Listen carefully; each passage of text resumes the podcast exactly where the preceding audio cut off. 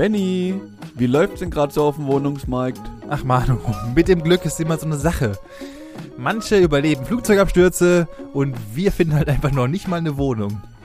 Apropos Wohnung, muss ich als frisch immatrikulierter Student eigentlich wieder in eine WG ziehen? Ja, mein Freund, das steht in den Sternen, so wie ich vorhin von dir gelernt habe. Ja, wenn der Aszendent im dritten Haus des Widders steht, wird uns der Jupiter die Erleuchtung bringen. Was?